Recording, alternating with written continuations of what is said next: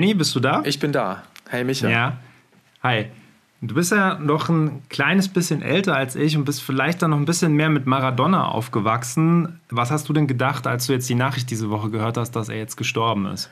Also ich, äh, ja, absolut. Also Maradona ist äh, so genau meine Sozialisation. Ich, äh, so für seine ersten, für das erste so als äh, war ich noch zu jung, aber ich muss ganz ehrlich sagen, ich war überrascht, wie betroffen mich das gemacht hat. Es hat mich wirklich betroffen gemacht und ich habe mich dann auch nochmal so richtig reingewühlt und bin da nochmal auch so, ja, so meine Erinnerungen auch durchgegangen und äh, verbinde schon sehr viel mit Maradona, muss ich echt sagen. Und da wollte ich nämlich dich, habe ich auch direkt an dich gedacht, äh, wollte ich gerne mal fragen, was so deine erste Erinnerung an ihn ist, weil du ja eben auch ein bisschen jünger bist. Du hast ja den, den, äh, den, ja, so die Zaubermaus Maradona wahrscheinlich gar nicht so kennengelernt, oder? Ja, also ich verbinde eigentlich vor allem Skandale mit ihm und irgendwie denke so an, an Kokainkonsum und äh, habe ihn auch eher so als ein bisschen korpulent kennengelernt und mehr so als Lebemann, sage ich mal, und gar nicht so sehr als Weltklasse-Fußballer. Natürlich hat man dann auch mal so die, die alten Bilder gesehen, wo er dann äh, irgendwie ganz viele Spieler ähm, ausgetanzt hat und, und habe diese Bilder auch gesehen, wo dann klar geworden ist, wie genial er war. Aber ich verbinde dann doch eher die, ähm, die Skandalnudel mit Maradona. Aber ist das nicht, ist das nicht schade am Ende, dass, äh, wie sehr das dann alles überlagert hat? Weil er ist ja wirklich nach seiner Spielerkarriere äh, nicht mehr richtig auf die Füße gekommen. Das muss man ja einfach mal so sagen. Er war dann ja nochmal Nationaltrainer, aber dann ja auch immer eher wie so ein Maskottchen äh, und hat dann ja nicht wirklich Erfolge gefeiert. Und ähm, ja, und auch schon während der Spielerkarriere. Er hat ähm, wohl selbst mal in einem Interview gesagt, oder ich glaube, das ist in dieser, in dieser Maradona-Doku, dass er gesagt hat, was hätte er für eine Karriere haben können, äh, wenn er nicht mit den Drogen in Berührung gekommen wäre.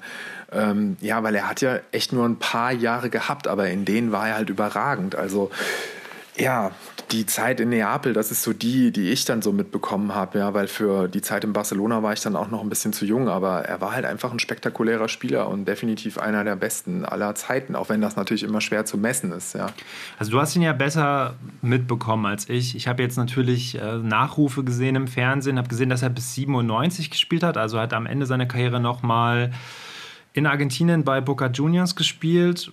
Karriere fing ja auch in Argentinien an. Also was hatte er denn in Europa für Stationen? Und hast du das so grob im Blick, wann er denn in Europa gespielt hat?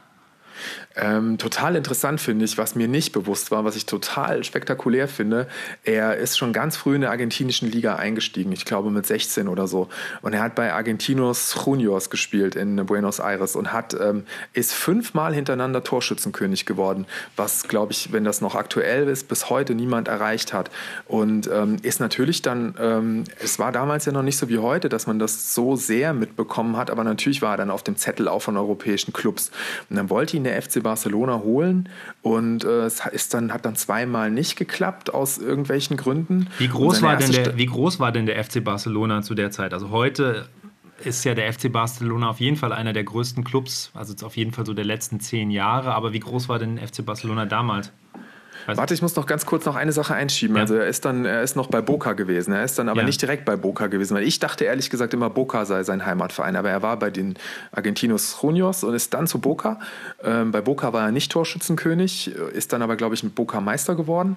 Ähm, ist dann äh, von dort nach Barcelona gegangen. Das war dann, glaube ich, 1982 müsste das gewesen sein. Und Barca war, um auf deine Frage zurückzukommen, äh, zu der Zeit nicht der große prägende Verein ähm, wie jetzt heute. Interessant ist, dass zu der Zeit ähm, Athletic Bilbao ein ziemlich, äh, ziemlich erfolgreicher Club war und das dann auch so ein bisschen der Gegenspieler des FC Barcelona war.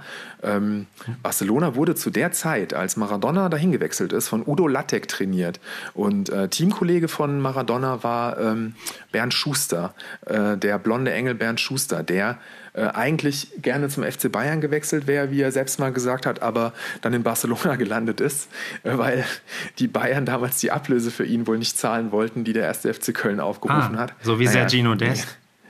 wie Sergino Dest. ja. Und äh, ja, auf jeden Fall super spannend. Es, äh, Maradona war nur zwei Jahre in Barcelona und er war wohl auch da. Jeder hat gesehen, was für ein überragender Fußballer er ist, aber auch da hat sich schon angedeutet, dass es bei Maradona nicht alles glatt laufen wird, weil er hat dann, ähm, in der Zeit äh, ist er dann länger ausgefallen mit einer Hepatitis-Infektion, wo dann aber auch gemunkelt wurde, dass er eigentlich wohl eine Geschlechtskrankheit hatte, weil er auch das schon ziemlich hat krachen lassen. Er ähm, ist dann, gab es dieses, dieses böse Foul von Bilbaos Goicochea, der ihm den Knöchel zertreten hat, wo er dann ein paar Monate ausgefallen ist drei Monate ist er dann, glaube ich, weg gewesen. Und ähm, ja, es war immer so ein bisschen überlagert. Und dann ganz am Ende seiner Zeit in Barcelona war dann die Massenschlägerei auch wieder gegen Bilbao, die er mit angezettelt hat und äh, dann hat sich Barca von ihm getrennt und dann ist er von da nach äh, Neapel gegangen, glaube ich. Ich habe noch ganz kurz gefragt, also äh, in den 80ern warst du ja auch noch sehr, sehr klein. Ähm, aber ja, die Zeit habe ich auch nicht mitbekommen. Ja. Diese, ja, was, das, was das, mich, da war ich zu klein. Gut, das hätten wir jetzt, hätte ich natürlich auch mal recherchieren können, aber die, die, ich frage mich gerade so ein bisschen, welche Rolle denn Barcelona gespielt hat und wieso die ihn denn dann gekriegt haben, wenn er so ein Riesentalent war. Also, also und, und, welche Rolle hat denn Real Madrid zu der Zeit gespielt? Weil du gerade sagtest, die Rivalität war Barcelona und Bilbao. Ja, nicht die Rivalität, aber Bilbao war, war in der Zeit spanischer Meister tatsächlich. Ja. In äh, der Saison, als er hingewechselt ist, ist Bilbao Meister geworden. Und äh, die Rivalität war natürlich schon immer zwischen Barcelona und Real. Okay. Ähm, Real wurde, glaube ich, da äh, von Di Stefano trainiert ähm, ja, so richtig, so richtig ist das nicht, ist das auch nicht meine Zeit, weil ich da einfach noch zu klein war. Mhm. Aber klar gab es immer die Rivalität Barca und Real. Nur ähm, Barcelona ist Europapokal, hat den Europapokal der Pokalsieger gewonnen, bevor Maradona gekommen ist. Und, ähm, und ist aber eben nicht, nicht Meister geworden unter, unter Lattek. Er hatte, ich glaube, der einzige Titel, den Lattek gewonnen hat, war dieser, dieser Europapokal. Ja, also sie waren schon ein großer Verein, aber äh, in, in, dem, in der Zeit, in den zwei Jahren mit Maradona auf jeden Fall nicht Meister. Ich habe jetzt mal gerade ähm, hier im Internet nachgeguckt, wer die Meister waren in Spanien, einfach nur, weil mich das jetzt mal gerade interessiert hat. Also es war irgendwie 83, 84 Atletico Bilbao, wie du eben sagtest, und 85 dann Barcelona und dann von 86 bis 90 durchgehend Real Madrid. Also die 86 bis 90, ja, ja das ist dann ja, genau. Das, äh, das ist dann die Zeit, wo dann äh, Bernd Schuster, glaube ich, auch in Madrid gespielt hat. Ah, ja. Nee, 88 ist. Schuster war lange bei, äh, bei Barcelona, da war ich auch überrascht. Das war mir auch gar nicht so bewusst, wie lange er dort gespielt hat und dann eben auch von Barca zu Real gegangen ist. Was ja eigentlich auch eher als verboten gilt. Und in der Zeit, als Maradona bei Barcelona gespielt hat, wie gesagt nur zwei Jahre, äh, da war Uli Stielicke bei Real, der Strippenzieher im Mittelfeld. Ja, Wahnsinn, dass auch hat damals schon so viele äh, deutsche Spieler in Spanien unterwegs waren. Aber wie gesagt, ich bin da zu jung gewesen, weil Stielicke ist für mich auch nur der Freak mit dem Karo-Sakko, der, äh, der Erich Ribbeck assistiert hat, in einer nicht gerade erfolgreichen Zeit der deutschen Nationalmannschaft. Ja, aber er war ja auch durchaus ein toller und erfolgreicher Fußballspieler. Ja, wir kommen jetzt so ein bisschen weg von, von Maradona, aber was mir auch nochmal so aufgefallen ist, äh, Anfang der 80er war ja auch Spanien noch eine Diktatur, ne? Es war ja noch nicht mal eine Demokratie. Ja. Ja. Und auch, äh, ja, genau. Das war, stimmt, ja. Wahnsinn, oder? Ja. Das kommt einem ja, es ist ja eigentlich noch nicht so lange her, nee. aber tatsächlich, ja. ja. Und dann ist er zu, ja, zu Neapel gewechselt. Ja, dann ist er zu Neapel gewechselt und da hat er dann ja so sein Zuhause gefunden. Da ja. hat er dann ja mehrere Jahre gespielt und hat sich dann da unsterblich gemacht, indem er äh, den SSC zu den beiden einzigen Meisterschaften, glaube ich, auch bis heute geführt hat. Ähm, weswegen er da ja auch immer noch absolut als, als Held verehrt wird. Und wenn man sich da, man musste dir mal anschauen, so Highlight-Videos anschaut, ist äh, ja einfach äh, ein toller Fußballer gewesen, wahnsinnig äh, äh, ja, diese technische Versiertheit, auch wenn dann die Mitspieler über ihn geredet haben, dass er irgendwie, äh, äh, keine Ahnung, dass er auch mit einer Orange so lange hochhalten konnte und äh, keine Ahnung, dieses Ballgefühl, das musst du dir wirklich mal angucken, das ist total faszinierend. Also es gibt, es gibt äh, tolle Filme über Maradona. Es gibt einen von, äh, von Kusturica, auch ein recht bekannter Filmemacher. das ist, glaube ich, der, der Goldjunge.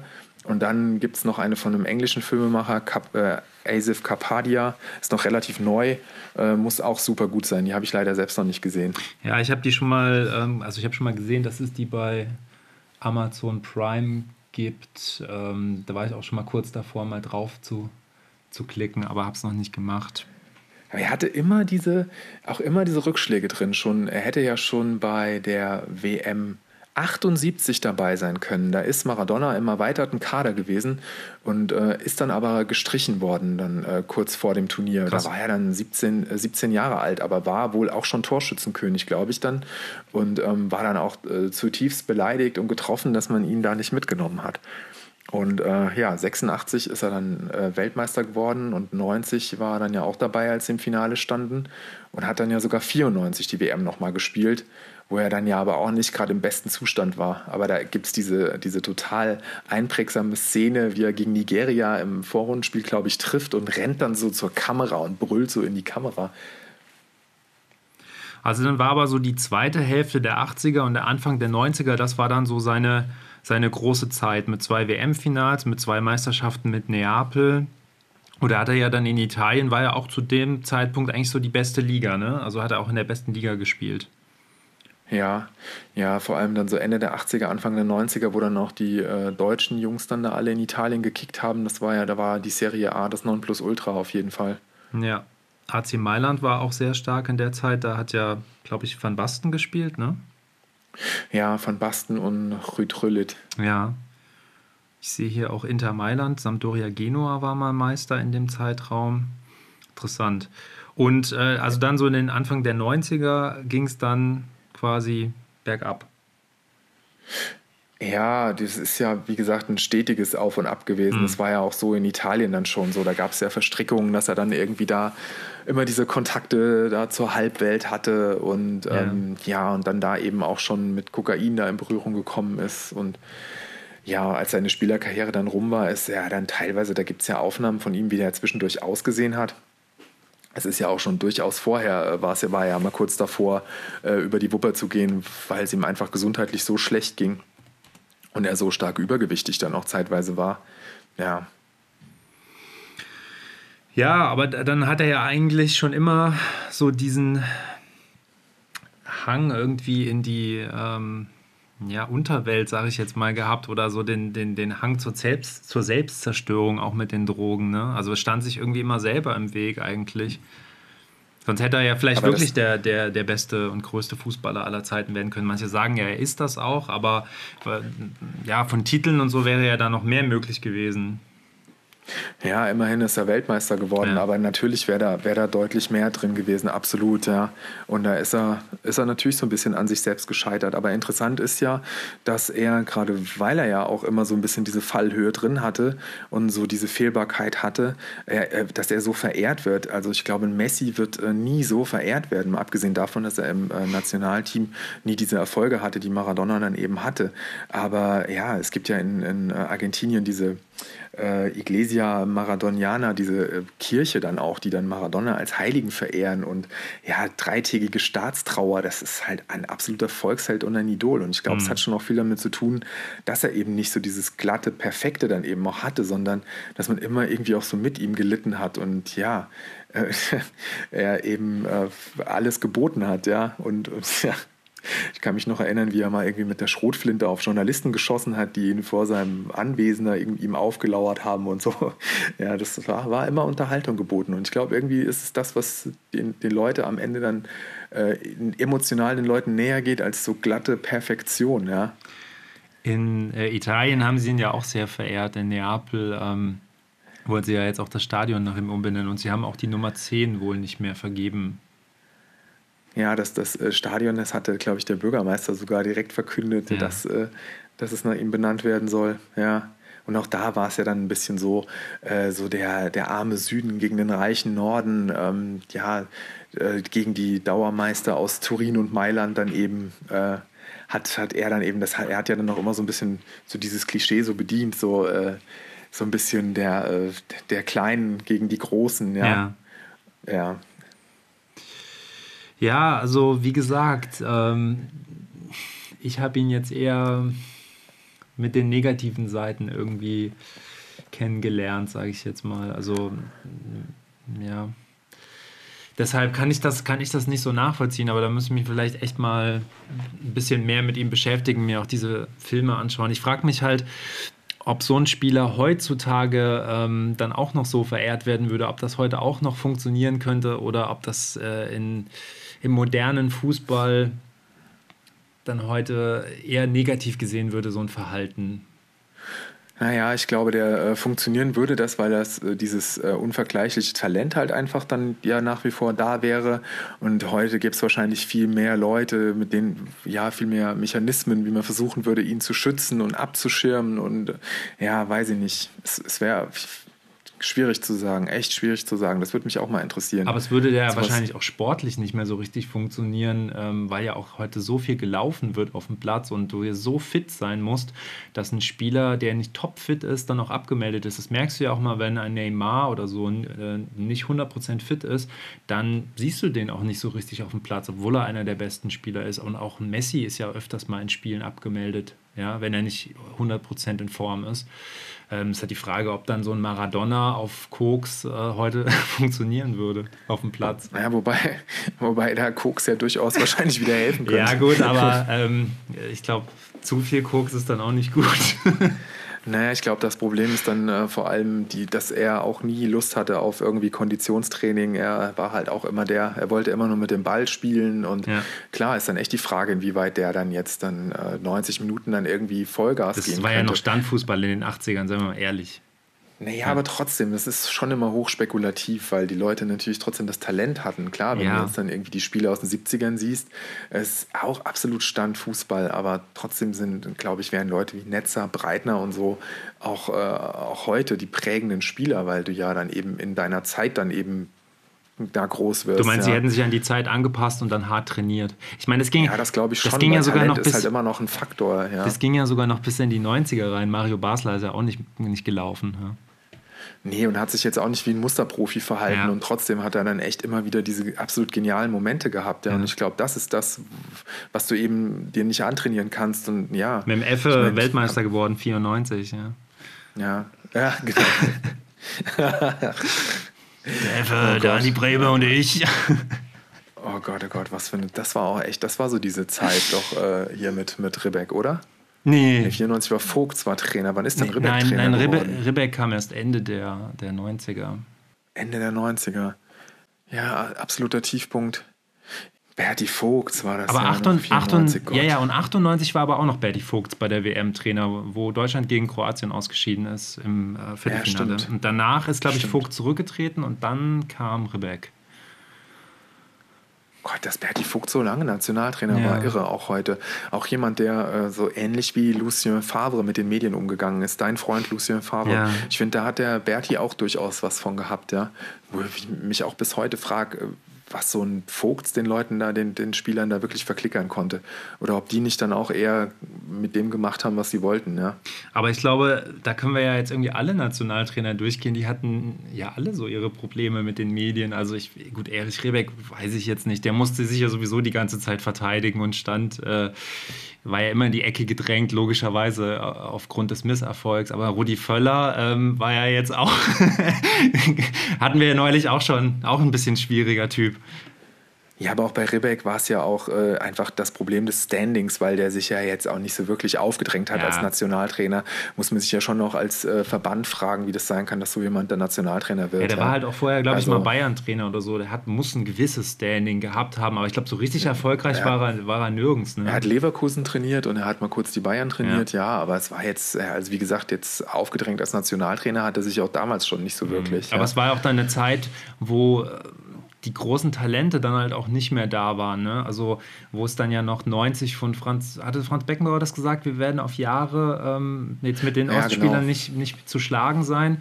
Und ähm, ja, genau. ich glaube, dann nach 98 da waren ja dann auch viele von, von diesen 90er-Weltmeistern, wie jetzt zum Beispiel Jürgen Klinsmann, waren ja dann auch so Richtung, ging es ja Richtung Karriereende dann. Lothar Matthäus war dann auch schon relativ alt und die Spieler, die danach kamen, hatten ja nicht ja. die Qualität. Also das war ja dann auch wirklich von, von der Qualität der Spieler ähm, eine nicht so gute Zeit. Nee, das war ja total fatal, dann irgendwie zu denken, das läuft jetzt alles von alleine und dann ist genau das Gegenteil passiert. Trotz der äh, wirklich ja, tollen Spieler aus dem Osten, die dann dazugekommen ja. sind, da ist echt so ein bisschen so ein Vakuum entstanden und es hat eine ganze Weile gedauert, bis sie da wieder rausgekommen sind. Ja.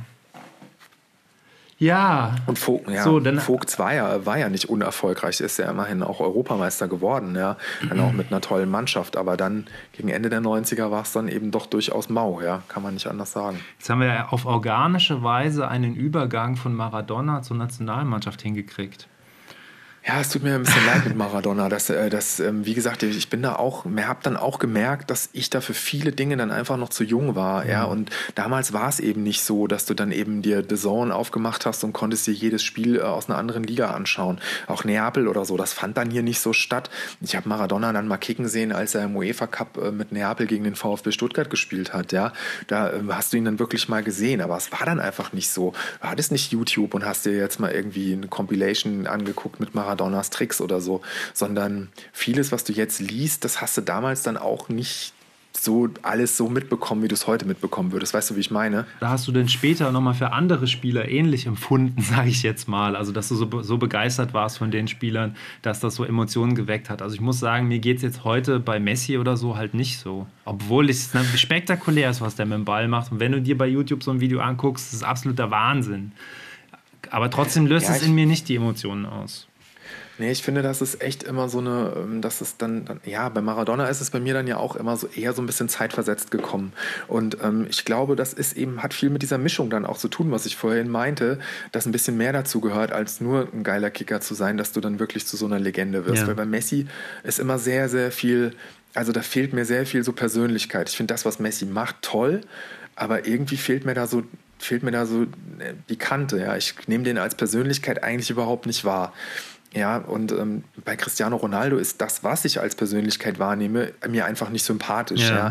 Dieser, dieser ähm, ganzkörperepilierte, glatte Typ, ja, das ist jetzt nicht, weiß ich nicht, kann, kann ich mich null mit identifizieren.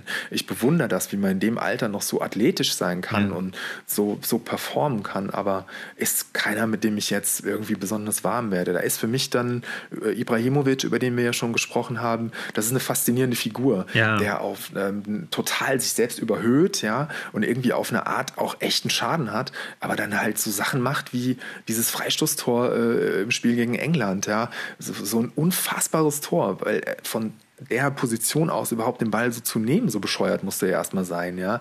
Und ähm, ja, ich glaube, das ist dann am Ende mehr das, was mich dann so kickt, ja. Ja, jetzt, so wo du es gerade, ja, wo du es jetzt gerade sagst, mit äh, Ibrahimovic wird es für mich auch greifbar, die Faszination für Maradona, weil das ist nämlich genau das, was ich auch an Ibrahimovic mag. Und, ähm, aber das hat mir so ein bisschen bei Maradona gefehlt, weil ich da halt das Sportliche nicht so mitbekommen habe und mehr so das nach der Karriere und auch so dieses sich dann gehen lassen. Ich glaube, ähm, dass Ibrahimovic da nochmal ein bisschen anderer Typ ist. Ich glaube, der wird nicht so abstürzen, sondern der wird halt nach seiner Karri sportlichen Karriere, glaube ich, noch irgendwie so ein, vielleicht was in Richtung Entertainment machen. Ich glaube, den werden wir noch weiter erleben, weil er einfach, ja, ja weil er so eine Type ist, ist, halt, ja.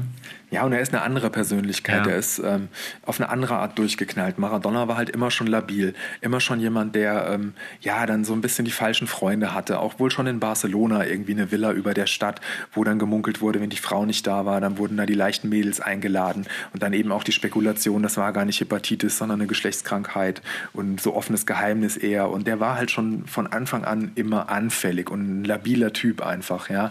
Und ähm, Ibrahimovic ist ja nicht labil, das ist ja ein Top-Athlet, der mit Ende 30 noch dermaßen körperlich in Form ist, dass er in der Serie A äh, halt noch eine dominante Figur sein kann. Ja. ja. Aber, das hat, aber er hat so diese Mischung aus diesem absoluten äh, Talent und so einer Genialität und aber eben auch einer, ja, so ein bisschen was durchgeknalltes einfach. Was so über den Sport hinaus dann eben auch spannend ist, ja. Aber sowas gibt es ja heute mit leichten Mädels auch noch. Äh, die, die englischen Spieler äh, Phil Foden und Mason Greenwood hatten sich nach dem äh, Länderspiel auch ein paar Mädels aufs, aufs Zimmer bestellt in Island. Hast du was mitbekommen? Ja, das habe ich, ja, das hab ich, hab ich mal gelesen, ja. tatsächlich. Ja. Also ich glaube, sowas ist heute auch noch gang und gäbe. Ja, ja, ja, durchaus. Lass dich nur nicht erwischen lassen. Nicht mehr so dieses, nee, aber du hast nicht mehr so dieses ähm, Halbweltmäßige, ja. was du dann schon in den 80ern, äh, ja, oder auch in den 70ern, so mit Bundesliga-Skandal und so. Ja, da war schon noch eine andere Durchlässigkeit da, ja, oder ja, so die Zeit der, der rauchenden und trinkenden Fußballer, sowas gibt es ja eigentlich nicht mehr, ja. außer wirklich mal so Ausreißer. Es gab halt kein Social Media und es gab auch so nicht die ganz große mediale Berichterstattung, weil es eben, wie du ja richtig sagtest, nicht jedes Spiel in einem Streamingdienst oder im Fernsehen läuft, so wie heute. Ja, du, also heute kannst du ja eigentlich jeden Tag Fußball gucken und es gibt permanent, es gibt Sportnachrichtensender, wo permanent berichtet wird. Ja, also jeder Schritt wird ja eigentlich verfolgt von den Spielern. Und du würdest dann auch so einen, äh, du würdest so einen Maradona halt ganz, ganz anders erleben, ja. als du es in den 80ern und 90ern konntest, wo es dann halt mal ein Bericht im Kicker war und vielleicht mal, wenn es gut lief, ein Beitrag in einer, in einer Sonntagssportschau. Da war noch so ein ja, Mysterium auch um, dieses, um diese Persönlichkeit, ne? weil der, der war nicht so nah, das war noch, hat so eine Faszination auch aus der Ferne dann quasi gehabt dadurch. Ja, ja, ja. aber du hast halt eben auch nicht so diese direkte, diesen direkten Blick darauf gehabt, der dir dann vielleicht noch mehr die Faszination dann irgendwie so dann direkt erschlossen hätte, ja. ja. Und diese WM 86, äh, wo er Argentinien zur Weltmeisterschaft geführt hat, mit diesem Spiel gegen England, mit dem Solo, mit dem Handtor, da, da war ich zwar dann schon in dem Alter, dass ähm, ich dann absolut Fußball mit Leidenschaft verfolgt habe, aber es war tatsächlich so, dass wir genau zu diesem Zeitpunkt im Urlaub waren in äh, Frankreich und wir da keinen Fernseher hm. hatten und ich wirklich dieses Finale auch nicht gesehen habe. Ich habe das WM-Finale 86 nicht gesehen. Gegen Deutschland gegen Deutschland, mhm. ja. Wo ich auch echt dann äh, meinen Vater noch mal fragen muss, der ja auch großer Fußballfan war, äh, ist auch immer noch, wie das sein kann, dass wir damals äh, äh aber das muss doch, irgendwo waren, doch, wo man das Spiel Ja, weil das muss doch in Frankreich auch im Fernsehen gelaufen sein. Ja, ich meine, ich weiß auch noch, das äh, WM-Finale 94 habe ich auch in Frankreich geschaut, ja. wo wir dann auch wieder im Urlaub waren, was ein ganz grässliches Finale war. Aber gut, das ähm, weiß ich, ich weiß auch nicht, keine Ahnung. Ich war dann jetzt auf jeden Fall noch nicht alt genug, um mir dann da selbst eine Kneipe mit Fernseher zu suchen, aber ja. Äh, du hattest ja vorhin gefragt, wie ich so Maradona auch wahrgenommen habe. Ne? Ich habe, wie gesagt, jetzt gehört, dass er seine Karriere 97 beendet hat. Und wo du das gerade mit dem Urlaub sagst, kann ich mich noch erinnern dass ich mit meinen Eltern 97 in Holland im Urlaub war und da war gerade das Champions League-Finale Dortmund gegen Juventus und da habe ich mich offensichtlich noch nicht für Fußball interessiert, weil ich noch genau weiß, dass ich da rausgegangen bin, abends Fahrrad fahren äh, und mir das Spiel auch nicht angeguckt habe. Wie, du warst zu der Zeit, als das Champions League-Finale in Amsterdam war, warst du in Holland? Äh, ach, war das in Amsterdam? Nee, das war in, nein, ja. das war in München. Ich, das war in München. Warte, wer, wer war da im Finale? Dortmund gegen Juventus, 97. Ach, Dortmund, ach so, Dortmund gegen Juventus, sorry. Ja, Ich habe jetzt gerade, warte mal, Dortmund gegen Juventus. Das war 97. 97. Nee, ich wollte nur sagen, da habe ich mich offensichtlich noch nicht für Fußball so interessiert, weil ich da rausgegangen bin, Fahrradfahren. Und äh, mein Vater hat das im, im Bungalow dann alleine geguckt. Aber wie interessant, dass du das dann nicht mitgeschaut hast. Nee, also hat mich anscheinend aber, nicht so interessiert zu dem Zeitpunkt. Aber warum ich jetzt, äh, jetzt gerade so gestutzt habe, ist, weil ich nämlich dann beim Champions League Finale 1998 muss das gewesen sein. Das war Juventus Turin gegen Real Madrid und das war in Amsterdam. Mhm. Und zu der Zeit war ich nämlich auch in Holland. Ah. Das war die, Abschluss, die Abschlussfahrt, unsere Abifahrt. Und ähm, da weiß ich nämlich noch, dass die ganze Stadt voll von Fußballfans gewesen okay. ist. Ja, aber ich habe das Spiel dann natürlich nicht im Stadion gesehen, aber ich war in Amsterdam zu der Zeit. Deswegen habe ich kurz gestutzt und dachte, das äh, wäre jetzt dasselbe Jahr gewesen. Nee, 98 war das Jahr, glaube ich, wo das Tor auch in Madrid umgefallen ist. Das war im Halbfinale.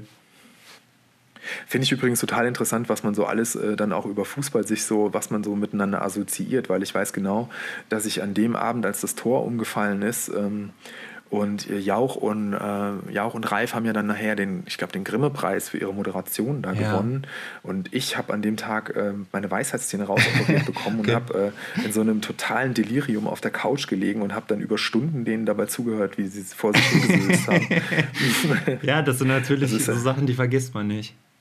Nee, das vergisst man Und ich nicht. weiß aber, dass genau, ich mich ja. 99 auf jeden Fall dann für Fußball interessiert habe, weil das Champions League-Finale habe ich ähm, aufmerksam geschaut, 99. Das war ja das, wo Bayern dann äh, kurz, also erst in der Nachspielzeit dann verloren hat gegen Manchester United. Und da weiß ich noch, dass ich da total äh, traurig war irgendwie. Also, dass ich das total scheiße fand. Da, da habe ich den äh, Fernseher bei uns in die Laube gestellt zu Hause und habe mit zwei Freunden das Spiel ja. geschaut und weiß noch, dass wir da absolut konsterniert und fassungslos waren. Ja. Wirklich sowas habe ich auch danach nie wieder erlebt. Also sowas, ja, wie so ein Spiel dann komplett innerhalb von zwei Minuten kippt. Ja. Tja. Das ist interessant, weil das sind einfach Dinge, die, die, vergisst, die vergisst du dann wirklich nicht mehr. Ja, 98 war Real gegen Juventus Turin, 1 zu 0 für Real. Ja, Juventus Turin stand in der Zeit auch regelmäßig im Champions League-Finale, dann haben sie aber nur einmal gewonnen. Ja, Juve war ja auch immer, immer vorne dabei und dann kam irgendwann dieser Zwangsabstieg und erst das war dann die Zeit, wo sie mal kurz so ein bisschen von der Bildfläche verschwunden sind. Mittlerweile sind sie ja dann doch wieder, wieder da angekommen, ja, dass sie dann so zu den ja, Top 8 auf jeden Fall gehören. Davon hatte ja, ja Inter Mailand sehr profitiert. Die waren ja dann Serienmeister ähm, nach diesem Zwangsabstieg, so in den Nullerjahren. Ähm, war das dann die mit Mourinho dann? Ja, am Ende mit Mourinho. Das war ja so das Ende dieser Ära. Aber vor, ja. vorher in den Jahren waren sie ja auch schon äh, quasi Serienmeister. Ich glaube, einmal unterbrochen. Einmal war es der AC Mailand. Äh, damals mit Ibrahimovic und Boateng. Und, obwohl, nee, das war noch später. Das war noch danach, glaube ich. Nee, stimmt, das war danach. Das war erst 2012. War später, ja, ja. Ja. Aber davor war Inter Mailand ja Serienmeister, weil Juve ähm, sich halt erst wieder nach oben arbeiten musste nach diesem Zwangsabstieg. Ja, genau. Ja, genau. Ja. Das ist so die Zeit gewesen, wo die so ein bisschen äh, im Off verschwunden sind. Ja. Aber wir sind jetzt ein bisschen abgekommen, weil du wolltest doch vorhin, eigentlich hatten wir doch diesen ganz organischen Übergang hinbekommen zu, äh, zu unserer genau. Nationalmannschaft, genau. wo wir doch noch mal kurz drauf eingehen wollten, oder? Ja, also eigentlich hatten wir ja jetzt eine Pause gemacht, ähm, weil wir nämlich nicht mehr über die Nationalmannschaft sprechen wollten, weil eigentlich dazu alles gesagt war. Nun ist natürlich dieses Ergebnis gegen Spanien nochmal herausragend negativ gewesen. Deshalb können wir gerne noch mal kurz drüber sprechen. Aber letzten Endes kommen wir wieder, glaube ich, am selben Punkt raus, ja, dass Löw halt weg muss oder dass es mit ihm nichts mehr wird. Nee, aber weißt du, warum ich gerne nochmal drüber sprechen wollte? Mir geht es gar nicht so um das Spiel, ja. sondern mir geht es so ein bisschen um das, was dann danach passiert ist, weil ich das ganz interessant fand, dass das jetzt, ähm, ja, ich habe ja da ganz gut abgehatet, als wir darüber gesprochen haben und dachte dann auch so, ja. naja, vielleicht äh, geht das nur mir so und es ist jetzt dann auch ein bisschen überzogen, ja, aber diese, äh, ich habe äh, so viel danach gelesen an, äh, an Artikeln, äh, Leute, die sich einfach nur dann auch wundern über diese, diese wirklich so, ähm, wie hat es die Süddeutsche geschrieben, Wunderlichkeit dann eben auch von Löw, ja. Und ähm, ja, dass das doch vielen so geht, dass die das so empfinden, dass der Mann echt so ein bisschen so, äh, da sich da so ein bisschen von der Realität gelöst hat, ja. Und auch was dann danach wieder passiert ist, dass er sich dann jetzt da ins Freiburger äh, Exil da zurückzieht und jetzt dann alleine dann da wieder in sich geht und überlegt und dann jetzt dann irgendwann da wieder was präsentiert wird. Aber gleichzeitig der DFB, der dann Pressemitteilungen rausgibt, wo Löw nicht namentlich erwähnt wird, ja, wo sich ja schon so ein bisschen der Verdacht aufdrängt, dass die sich auch etwas distanzieren. Ja, aber dann auch wieder, es gibt auch keine Alternative eigentlich. Es wird dann immer wieder Rangnick genannt. Das scheint, also es gibt offensichtlich ja eigentlich keine Alternative, ja, außer. Doch. Also du brauchst ja nicht mal eine Alternative. Es muss halt einfach, äh, Löw muss einfach weg. Es ist ganz egal, wer da an der Seitenlinie dann ist. Und äh, keine Ahnung, also für mich wäre jetzt schon mal eine Alternative Stefan Kunz, der es sehr gut macht mit der U21. Dann holst du den halt hoch. Ja, ist ja Was hältst du von, von dieser Rangnick-Variante? Weil ich ja. meine, so ganz absurd ist das ja auch nicht. Du würdest dir halt jemanden sehr unbequemen holen, der ganz viel in Frage stellt, was, glaube ich, viele Leute scheuen, dass du du dann jemanden Rangnick hast, ist halt auch so ein Machttyp. Ne? Der, der Rangnick will, ja, will, immer gut bei der Nationalmannschaft. Ähm, hast du diesen Management-Faktor in dem Sinne jetzt nicht, weil du musst ja keine Spieler einkaufen, ja, also musst keinen Kader zusammenbauen, musst ähm, gut im Bereich Scouting würde der sicherlich dann auch nochmal ähm, tief tief reingehen, aber ja gut, letzten Endes ist das ja dann relativ klar. Ähm, welche Spieler du da nominierst. Also da würden halt so ein paar Sachen ja wegfallen, wo Rangnick auch seine Stärken hat. Naja, aber Rangnick ist ja schon von Haus aus erstmal Trainer und das ja, ja auch nicht ganz unerfolgreich gewesen. Also naja, auf jeden Fall. Also ist, ist halt eine sehr starke Persönlichkeit. Ist halt so die Frage, ob der DFB da so jemanden halt haben will. Ne?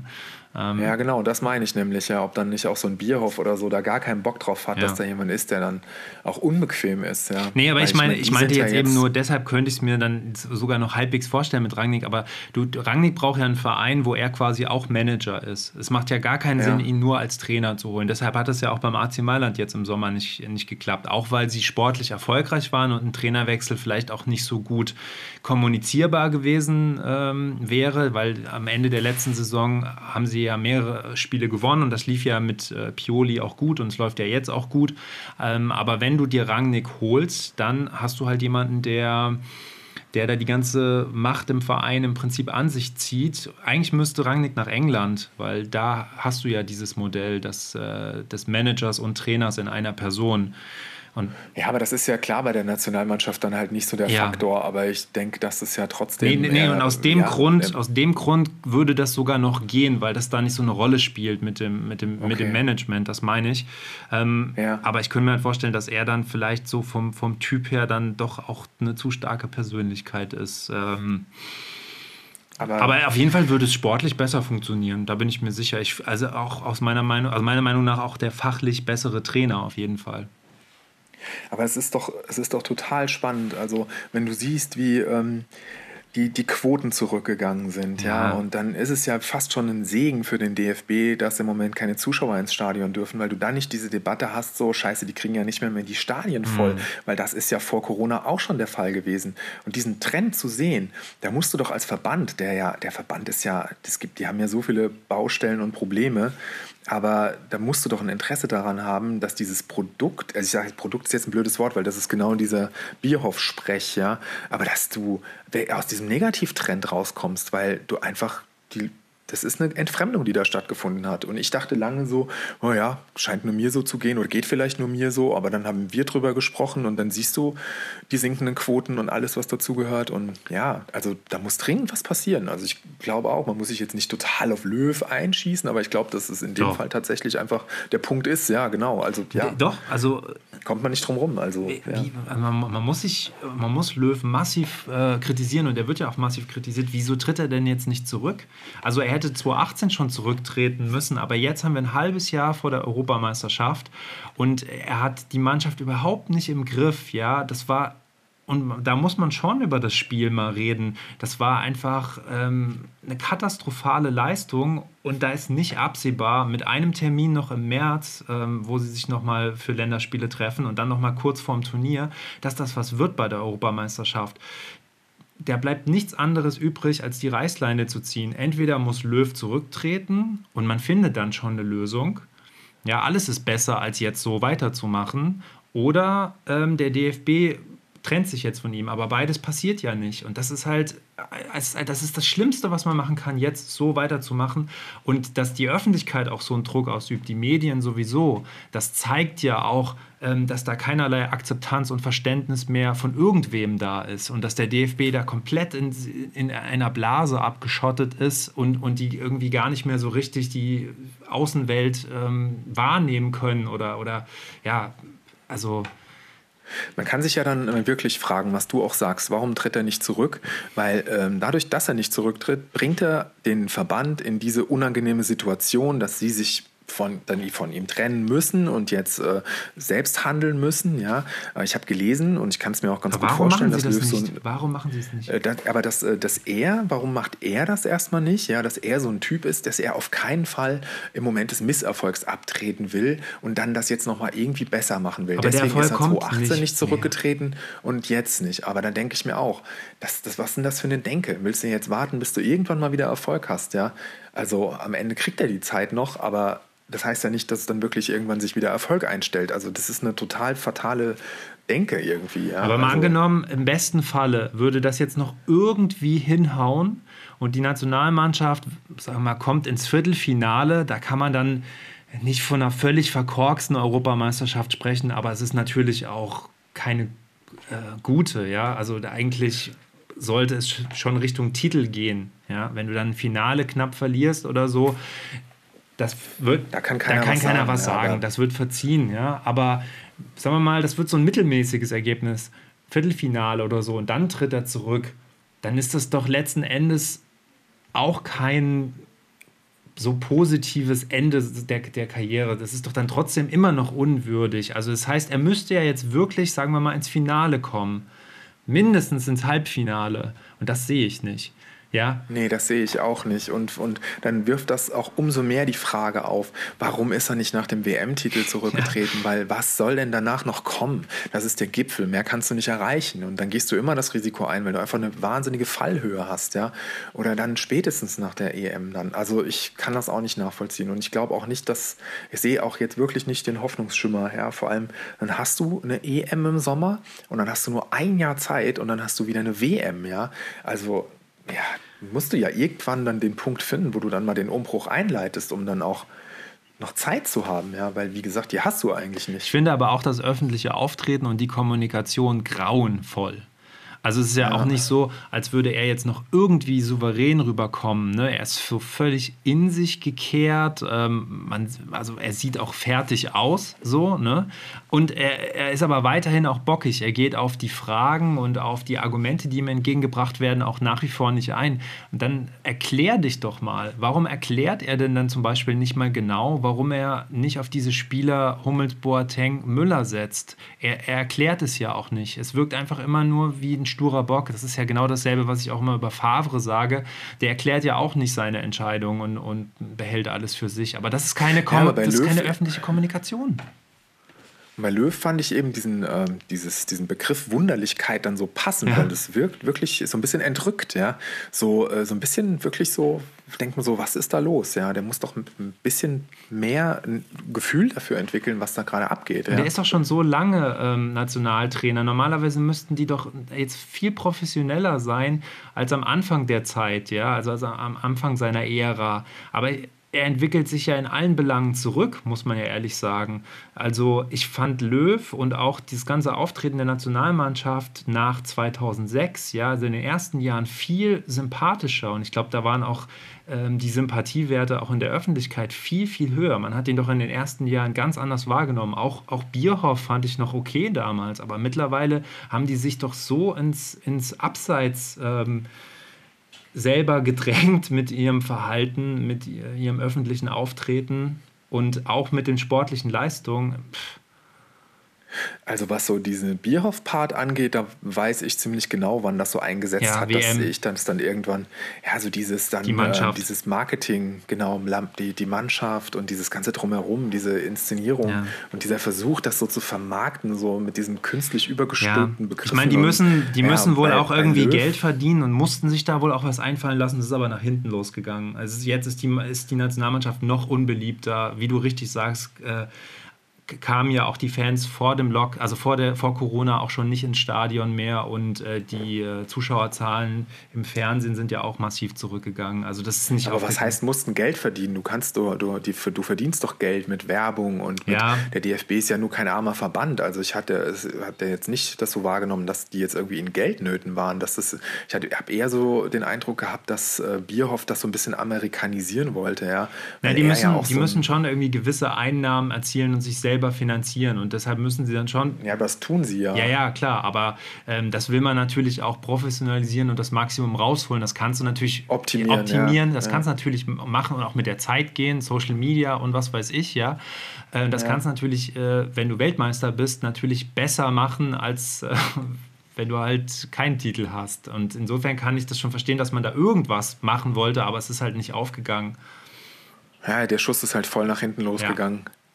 Ja, das, das kann man echt nicht anders sagen. Und das tut mir dann irgendwie auch schon wieder fast ein bisschen leid, aber das Ach, nützt ja nichts. Also, nee, das, das, äh, nur diese, dieser Trend, der dann eingesetzt hat, das finde ich halt ein bisschen schade. Ja. Ich brauche jetzt auch nicht mehr hier groß die riesen patriotische 2006er Party, aber dass jetzt so, ja, so eine totale Abnutzung dann einsetzt, das hätte ich auch nicht gedacht. Also da haben sie schon viel zu beigetragen. Ich finde, es ist ein komisches gesellschaftliches Phänomen.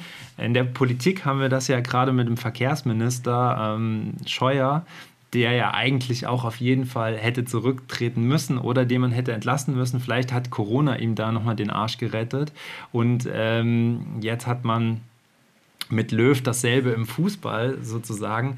Also irgendwie dass, dass Leute dann noch so an ihrem Amt kleben, das ist irgendwie gerade so ein, so ein Phänomen, ja. Also obwohl der öffentliche Druck so hoch ist, dass dann manche Leute dann trotzdem nicht zurücktreten und damit auch durchkommen und das dann einfach weiterläuft, das finde ich krass. Also wie kann das ist ein interessanter, der, interessanter Vergleich. Ja, aber wie kann denn in der Situation, wenn man es so hart verbockt hat, ja, ja, ja. Auf landespolitischer Ebene gibt es ja in dem einen oder anderen Bundesland, du weißt, welches, über welches ich rede, gibt es da ja auch Fälle, wo man sich fragt, warum ist derjenige noch im Amt. Aber das ist jetzt ein Insider. Ja. So. ja, weiß vielleicht, wen ich meine. Äh, ja, durchaus. Also ich verstehe das nicht, wie, wie, wie das möglich ist. Bei dem öffentlichen Druck, ähm, dass, dass er weiter äh, im Amt bleibt. Also wie man das überhaupt noch aushält, ist ja Wahnsinn. Ja? Also da muss er, muss naja. er wirklich überhaupt nicht in die Medien reinschauen. Wenn er einmal reinschaut, dann äh, pff, muss ihm ja eigentlich schlecht werden. Ja, bei Löw könnte ich mir schon ganz gut vorstellen, dass er das vielleicht gar nicht mehr so macht. Ja, Der, und Andi weil, Scheuer weil ist, glaube ich, auch völlig frei von Selbstzweifeln. Das ist so ein Typ, ja, der. Aber das ist doch ja, ultra arrogant, oder? Also. Natürlich, ja. ja. Arrogant und auch ein Stück weit dumm, finde ich. Ja, ja ich finde das Verhalten dann auch einfach nur dumm, kann man echt nicht anders sagen. Wie, wie mit was für einer Chutzpe der dann immer noch da in der Öffentlichkeit auftritt. Ja. Aber ihm hat, glaube ich, auch Corona so ein bisschen in die Karten gespielt, weil er dann dem auch so ein bisschen zumindest aus dem. Nee, nee, dem Scheuer, weil dann auch. Ja, so ja, ich das meinte ich ja. ja, ja. Ja, ja, ja genau. Sonst wäre er vielleicht gegangen worden. Ähm, aber ich weiß nicht, inwiefern Löw Corona in die Karten gespielt hat. Nee, nicht so. Eher nicht. Aber interessant ist, diese, äh, diese ähm, bei Löw finde ich eher fast schon, vielleicht kann man da noch den Vergleich ziehen zu Trump, ja. Nämlich der äh, für die ein Stück weit diese, nein, die Sturheit, ja. diese, äh, ja, diese Realitätsverweigerung, ja, genau. ja, wenn du einfach, äh, wenn du einfach dich der Realität verschließt, ja. sozusagen, ja. Und einfach. Stimmt, Trump, Trump ist ja noch ein besseres Beispiel, ja. Einer, der, der jetzt die Wahl verloren hat und äh, das nicht anerkennen will, ja. Das ist so, hey, das ist so irre. Einfach weiterhin konsequent in Versalien äh, tweetet, ja, die Wahl ist gestohlen, äh, Fraud, Fraud, Fraud, ja. Immer du weiter. musst nur genügend Anhänger haben. Nur Löw hat ja keine Anhänger im Gegensatz zu Trump. nee, nee, und er findet dann ja auch nicht so in der Öffentlichkeit statt. Nee. Und er ist ja auch niemand, der jetzt irgendwie äh, lügt, äh, öffentlich lügt. Ja, er wirkt nur einfach echt ein bisschen so, als hätte er seine, äh, ja, so ein bisschen seine eigene Realität, so was die Wahrnehmung der, des, des Drucks Aber angeht. das ist ja, auf verschiedenen Ebenen ist da Inkompetenz auch einfach im Spiel, ja. Also da ist eine sportliche Inkompetenz da, weil sonst wäre die Mannschaft besser. Dann würde man nicht 6 zu 0 gegen Spanien verlieren.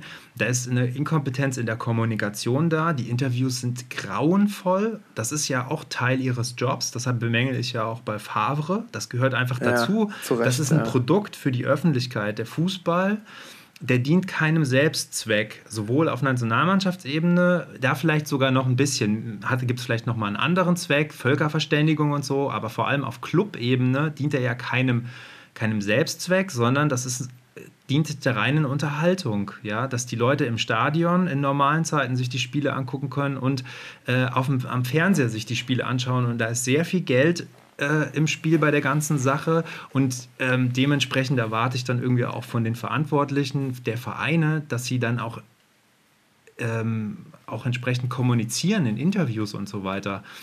Ähm, manchmal denkt man irgendwie so, die glauben, dass sie das quasi nur für den Fußball selbst machen, aber der Fußball selbst würde ja gar nicht existieren, der Profifußball, wenn die Leute sich das nicht angucken würden. Wenn das im Fernsehen nicht übertragen würde, dann ist das bedeutungslos und dann braucht man auch nicht irgendwie so patzig gegenüber einem Reporter sein oder dem Reporter keine Antworten geben, das verstehe ich halt nicht. Da, da, da haben sie irgendwie das System nicht richtig verstanden. Also da denke ich jetzt ja, speziell, speziell an Favre, aber bei Löw ist das ähnlich in der Nationalmannschaft. Ja, ein Stück weit bist du da ja sowas wie ein Dienstleister. Ja, ne? Das muss man klar. dann ja auch einfach so sehen. Nichts ne? anderes. Bei Löw, äh, Löw erinnert da ja fast schon so ein bisschen an so einen Typ, ähm, jetzt nicht Trump, sondern eher so ein Typ, äh, allein schon wegen seiner Frisur, so ein Typ Künstler. ja? ja? der wirklich so ein bisschen sich Denn so. Den Seidenschal so hat er doch auch Motto, hin und wieder mal angehabt, oder? Oder habe ich mir das nur äh, eingebildet? Genau. nee, den gab es auch durchaus. Ja. So ein bisschen dann so wirklich so, äh, ja, la polar, ja, wirklich so äh, eher für sich und ja, stimmt schon. Das professionell ist das auch nicht, absolut nicht, ja. Und ähm, da hängt dann aber auch gleich wieder der ganze Verband ja mit dran. Auch Keller, ja. Keller ist bestimmt ein guter Freiburg-Präsident gewesen und bestimmt auch ein netter Kerl. Aber auch da, dieser ganze Ärger, mit wem der sich dann jetzt wieder da überworfen hat, dieser Curtius. Und wenn du das alles liest, dann denkst du, was für eine Posse, was für eine provinzielle Posse. Und das ist der, der größte Sportfachverband der Welt, glaube ja. ich, ja. Mit sechs Millionen Mitgliedern oder wie viel das waren. Und dann liest du das alles und denkst, das kann doch nicht wahr sein. Das hört sich an wie beim örtlichen Schützen Schützenverein. Ja? ja? Also, und wenn du das zum Beispiel mal mit den USA vergleichst, die sind da einfach viel, viel professioneller im, in der NBA oder äh, in der NFL.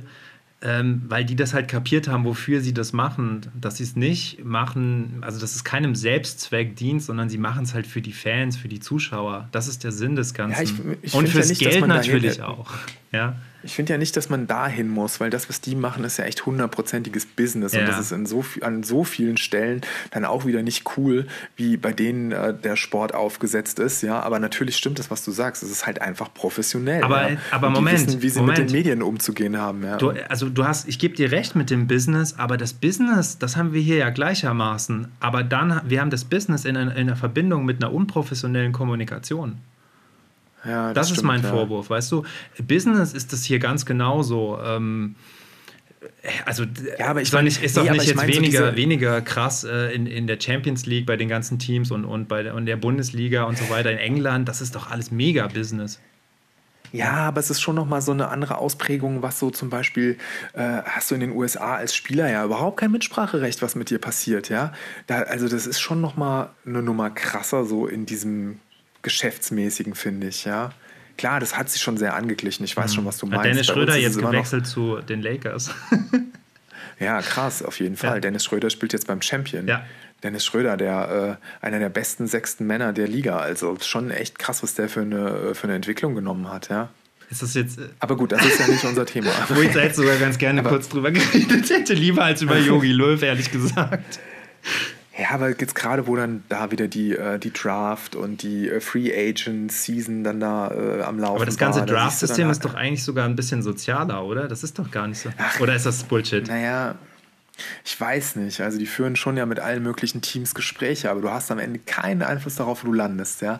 Weil selbst wenn du mit den Teams sprichst, wer dich an welcher Position zieht, äh, da werden welche als Nummer eins gehandelt zum Beispiel war es dieses Jahr Lamelo Ball, der dann aber die, nur an der 3 gezogen wurde. Ich glaube nicht, dass es sein Ziel war, nach Charlotte zu gehen. Ja, toll, Michael Jordan ist da der, der Teameigner und so, aber ey, sorry, Charlotte ist jetzt wirklich nicht gerade weder von der Stadt her noch vom Team her jetzt so das Mekka in der NBA, ja.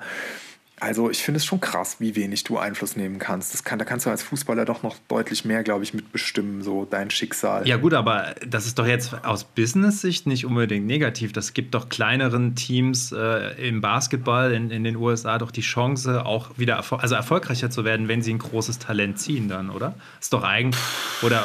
Ja, ja, aber wie man dann doch immer wieder sieht, gehört dann doch deutlich mehr dazu. Ja. Äh, so an... an an Management. Ja, nur irgendwie ein, zweimal gut zu picken ist es dann auch nicht. Das ist schon, ist schon immer interessant, weil das denkt man dann immer so, hey, die sind jetzt schon so lange schlecht, ja.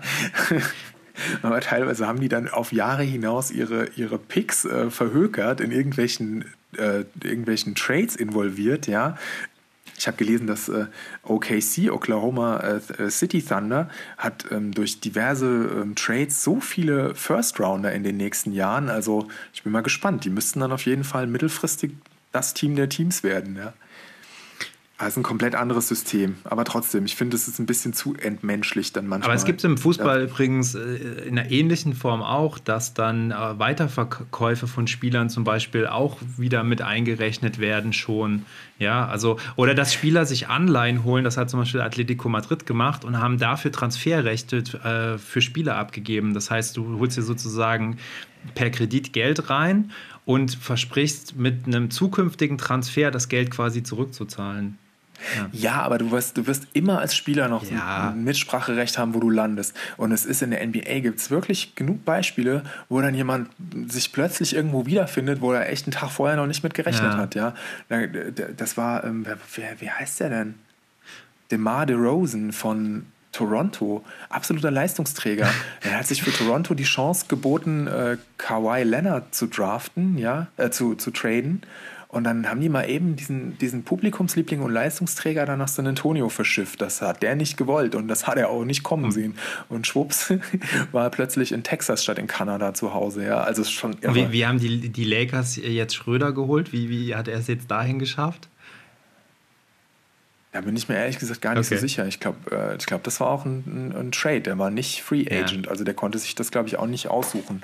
Ich glaube, die haben dann einen Pick und einen Spieler dafür abgegeben oder so, wie das dann so läuft. Naja, aber ich wollte gar nicht so sehr auf das System raus, sondern ich meinte eigentlich die Kommunikation. Ja, ich weiß, was ja? du meinst. Also Business ist es, glaube ich, äh, sowohl im, im europäischen Fußball als auch im US-Sport. Aber ich finde, mein Eindruck ist immer, dass die, die Kommunikation, die Interviews, einfach da viel professioneller sind, auch von Seiten der Sportler und von Seiten der Coaches. Das, das, und das finde ich ey, richtig absolut, schlecht hier in Europa teilweise. Das ist absolut richtig, was ja. du sagst. Dass denen ist bewusst, dass es Teil des, des Business ist und dass sie da Dienstleister sind. Ja? Äh, ich meine, ich brauche das nicht, dass die Reporter in der Kabine rumrennen, aber das machen sie in der NBA. Die Interviews werden in der Kabine geführt, ja, weil das ist offen, weil die wissen, das gehört dazu, das ist Teil des Business und das ist absolut, da gebe ich dir total recht mit dem, was so du sagst. So weit muss es ja, ja nicht gehen, aber nee, so einfach ein bisschen gehen, mehr Offenheit. Nur, dass es professioneller ja. ist, viel professioneller ist, organisiert ist, genau. ja?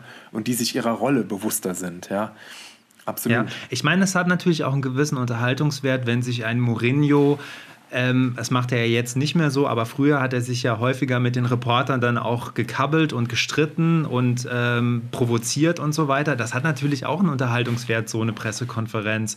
Aber ich finde es dann schon gut, wenn so der Grundtenor ist, dass man dieses ganze System irgendwie versteht, dass man versteht, wie wichtig die Journalisten und die, ähm, die Sender halt sind, weil die das Ganze ja auch bezahlen und wie wichtig die Zuschauer sind und dass man dann entsprechend auch diesen Teil des, des Spiels, also auch die Berichterstattung drumherum, auch da professionell ist und vernünftige Antworten gibt und sich auch da, da auch ja. mal sozusagen mit so ein bisschen Offenheit auch ist. Das macht die, die Leute ja auch sympathischer. Die, die offen sind, wie ein Klopp zum Beispiel, ja, und die gute Interviews ja. geben, die sind auch super beliebt.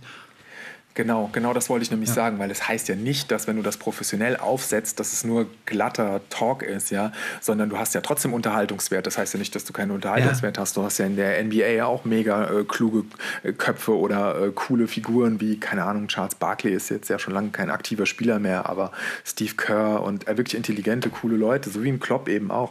Das heißt ja echt nicht, dass du nicht unterhaltsam sein kannst und auch nicht mal eben deine Meinung sagen kannst, ja. ja? Das heißt nur einfach, dass du dir deiner Rolle viel bewusster sein musst und eben äh, ja nicht so dünnhäutig sein ja, ja, darfst genau. und eben auch durchaus diese Rechenschaft dann auch ablegen musst, ja, weil du eben da Dienstleister ein Stück weit auch bist, ja. Ja, ja und, und ja. ich beobachte das ganz oft.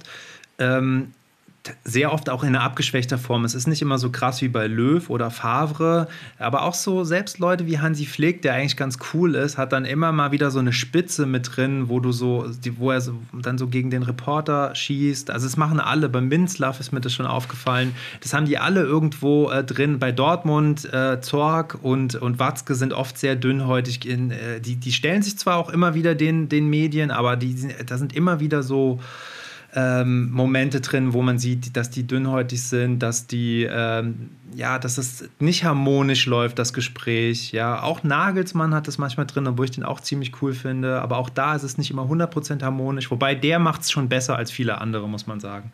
Finde ja. ich auch, ja, finde ich auch. Der hat so ein bisschen verstanden, auch das Game, habe ich das Gefühl. Ja. Ja, und er, er ist dann halt jemand, der schon nochmal äh, Kante zeigt und dann auch klar sagt, wenn er irgendwas anders sieht oder auch zu irgendwas nichts ja. sagen will. Das ist ja auch legitim, aber er macht das eben auf eine klare ja. Art. Ja. ja, und auch nicht so, nicht er schießt dann nicht so gegen den Reporter oder die Reporterin. Ne? Also ähm, er versucht da sachlich zu bleiben dann. Es ist, lässt es nicht so eskalieren bei Löw ist es ja auch kein Schießen, da ist es ja echt mehr so dieses. Nee, der macht dicht einfach. So, der diesen, macht dicht. Ja. ja, es sind dann so, Aus, so Ausflüchte und Floskeln und ja, kommt am Ende einfach überhaupt nichts Habhaftes bei rum. Ja, ja sehr Merkel-esk. ja, wobei. Nur halt, die hat die mehr Erfolg als er. Ja, wobei Merkel hat ja durch äh, so in den letzten Monaten auch äh, durchaus nochmal eine, eine andere Rolle eingenommen. Das, was mir ihr so viele dann oft zu Recht auch nachgesagt hat, ähm, sie wurde ja durch Corona auch jetzt wieder eine andere Rolle gezwungen. Ja, aber sie ist ja, einfach besser im Krisenmanagement als der Löw. Ja, absolut, aber ich finde es halt auch toll zu sehen, dass wenn, wenn du dann eben gefordert bist, ja, ja und dann plötzlich dann, sie hat sich so oft rausgenommen und äh, Sachen ausgesessen und jetzt gibt es eben kein Aussitzen ja. und dann hat sie dann aber auch ihren Part absolut ausgefüllt, ja, und dann ist sie eben auch da und zeigt, dass sie das kann. Ja, aber auch einfach, ich meine halt aber auch äh, einfach dieses auf Fragen auch zu antworten und nicht auszuweichen. Ja, das, ja. das passiert ja ganz, das macht ja Löw sehr oft.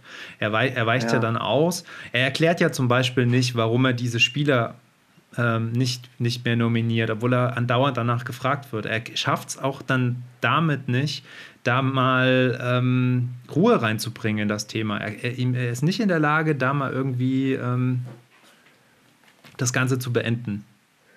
Nee, und das war halt, das ist halt mit einer der Kardinalsfehler gewesen, weil das einfach, ja, das war mit Ansage. Diese, das hast du dir wirklich, dieses Ei mit Ansage gelegt. Wenn du gesagt hättest, wir lassen es erstmal sein und wollen was ausprobieren, dann hast du die Hintertür offen. Aber wenn du das so kategorisch machst, wir haben ja drüber gesprochen, aber ja, da brauchst du dich nicht zu wundern, wenn dir das dann auf die Füße fällt und das dann einfach immer zu ignorieren.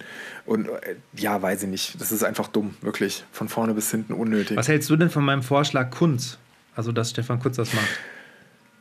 Ach ja, ich weiß nicht. Also äh, er macht das ja, er macht das ja schon ganz gut. Ich kann mir ganz gut vorstellen, dass das funktionieren würde, weil ich glaube, dass das so vom Typ her so, so ein bisschen wie Flick. Ja. ja. Ich glaube, er weiß dann, er weiß, wie er mit den Spielern umzugehen Und es wäre nicht, er würde nicht völlig aus der Kalten kommen. Er ist ja schon im DFB er, er, ist schon, er ist schon im DFB, er hat selbst äh, auch mal auf dem Niveau gekickt, ja, und ähm, er ist ein sympathischer Typ, der, glaube ich, die, die auch ähnlich wie Flick die Spieler auf einer ganz guten menschlichen Ebene dann erreicht. Und wie wir ja auch schon mal festgestellt haben, sind wir uns ja beide einig, äh, ab einem gewissen Niveau ähm, geht es gar nicht darum, jetzt der mega Taktik-Crack zu sein, sondern da geht es um die Führung dieser Charaktere ja, und darum, die möglichst bei Laune zu halten, auch wenn dann eben mal rotiert wird oder jemand mal drei Spiele nicht macht. Ja. Und das könnte ich mir ganz gut vorstellen, dass ein Kunst das ganz gut vermitteln kann. Die, die Taktik-Cracks also, haben die auch so da. Also das muss gar nicht unbedingt der Trainer sein. Genau, und genau, außerdem ja. ist Löw das offensichtlich auch nicht. Ähm, insofern schlechter kann es nicht werden.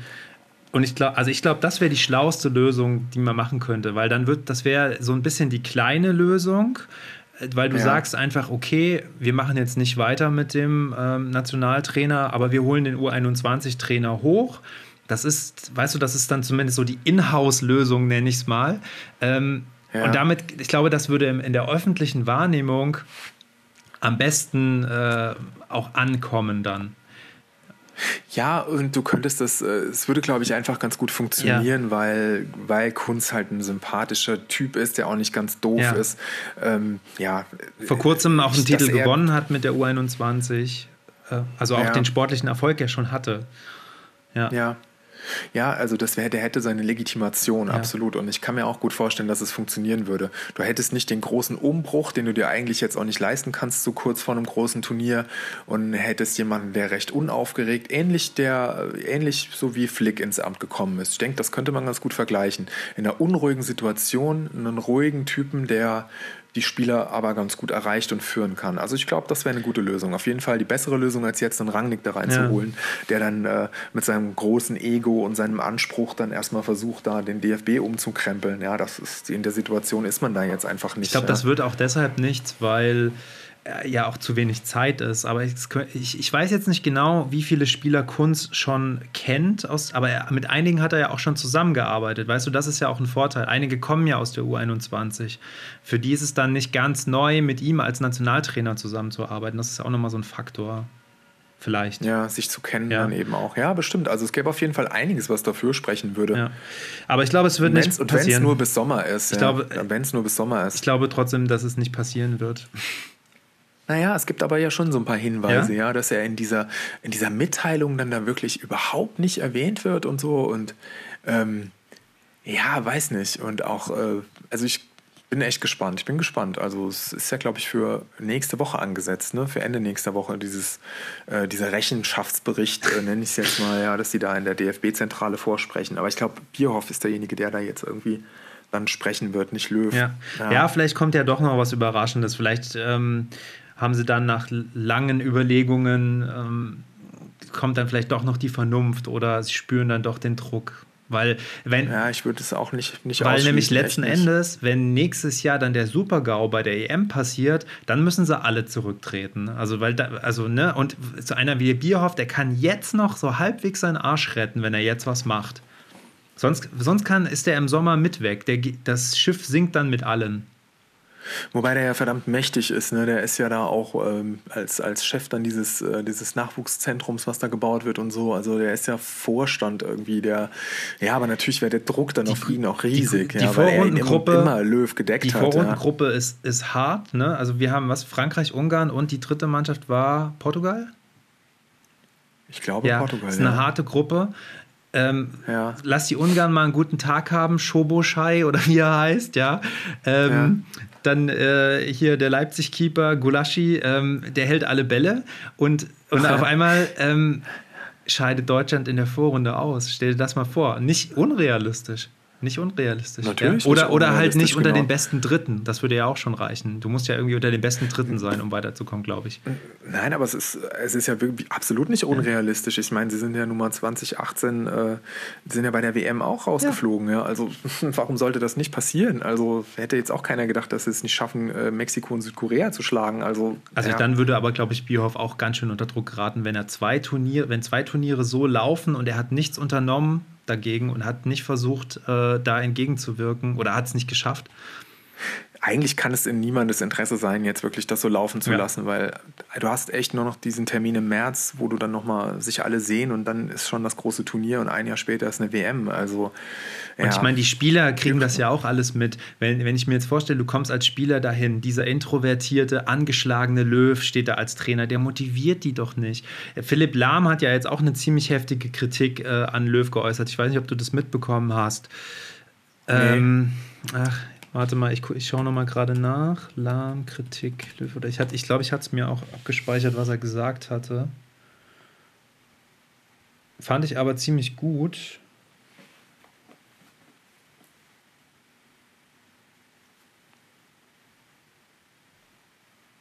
Hm.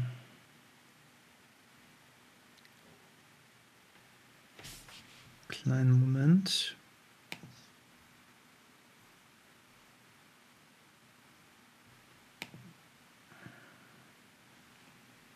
Was hat denn Lahm für eine Funktion? Er hat doch auch eine Funktion im DFB, oder?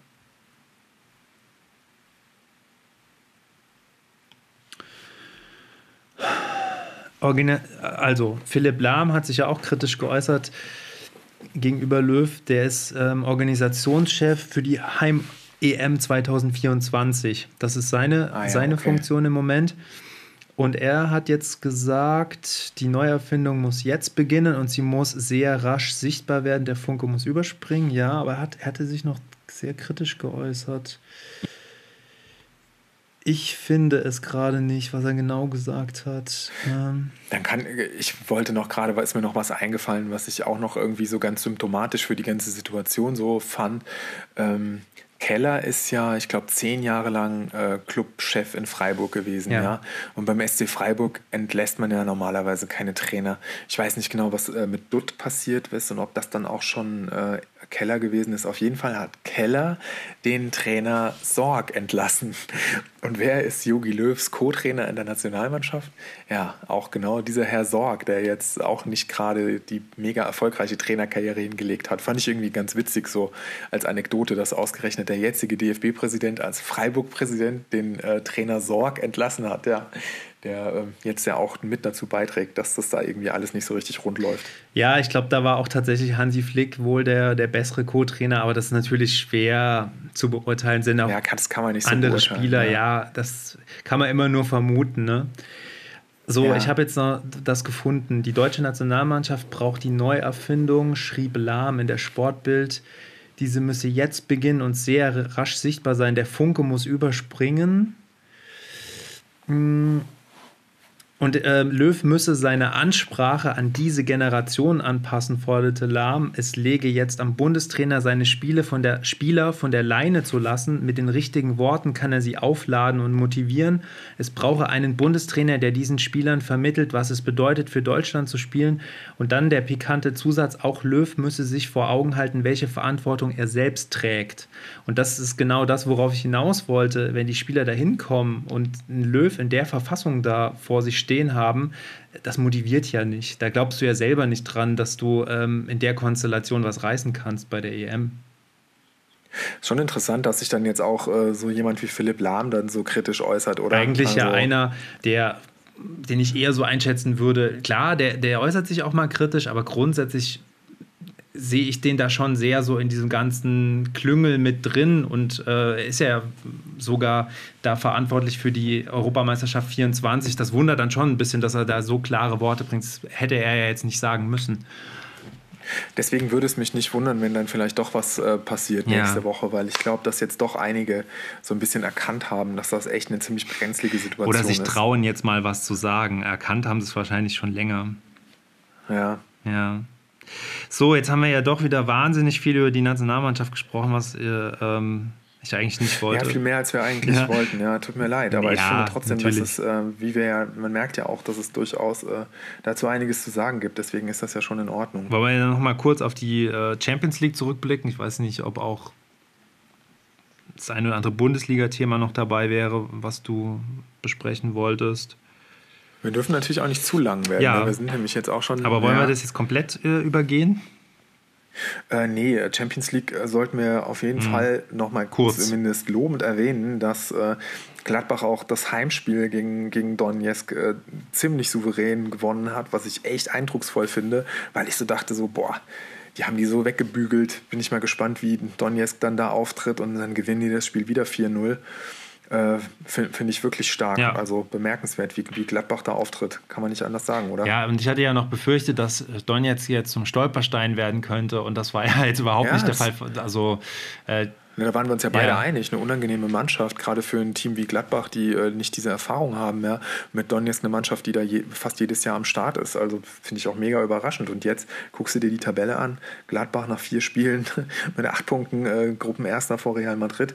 Ja, sieht eigentlich nicht so schlecht aus. Ja. Ne? Inter mit zwei Punkten. Es war ganz gut, dass ähm, Real Madrid auch gegen Inter gewonnen hat, weil Inter ähm, ist jetzt wirklich mit dem Rücken zur Wand.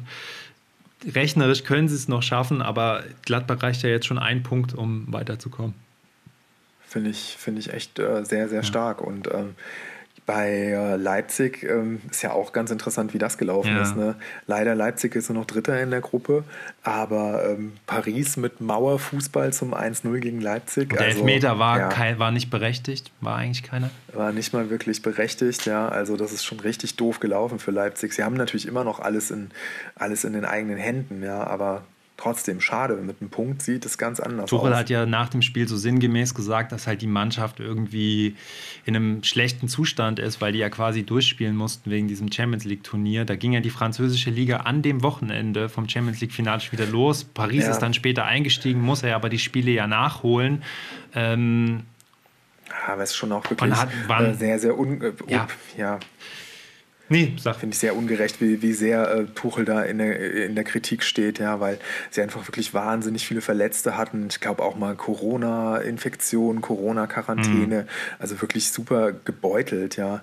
Ähm, klar, der Kader ist immer noch ein Premium-Kader, aber trotzdem, das musst du dann erstmal wegstecken, wenn du, wenn du quasi äh, durchspielst und dann äh, durchgängig dann noch mehr oder weniger englische Wochen hast. Die ja. erwarten halt. Die französische Liga hat ja, glaube ich, auch 20 hm. Teams, ja. Also. Die, spielst du eigentlich permanent. Die erwarten halt irgendwie die absolute Souveränität. Ne? Also Paris muss quasi jedes Spiel gewinnen national und in der Champions League erwarten sie halt auch, dass sie da äh, dominant sind und, und auch die Großen halt besiegen. Ne? So, äh, ich glaube, die würden das gerne sehen, dass äh, Paris also die Fans oder auch die Medien in, in, Frankreich, dass Paris so auftritt wie die Bayern in der letzten Saison. Also alles in Grund und Boden spielt und schießt, ja. Und das passiert halt nicht. Naja, aber guck mal, naja, aber das ist halt einfach schon ein Stück weit ungerecht, ja, weil sie haben durch, durchgespielt, sie sind äh, bis ins Finale der Champions League ja. gekommen und dann hatten sie einen sehr holprigen Ligastart, weil die Spannung musst du dann halt echt erstmal wieder ja. aufbauen, wenn du dann gegen, keine Ahnung, Lens oder Angers spielst, ja, aber jetzt sind sie da auch wieder ja, Natürlich sind sie das, sie haben doch keine Konkurrenz in der Liga.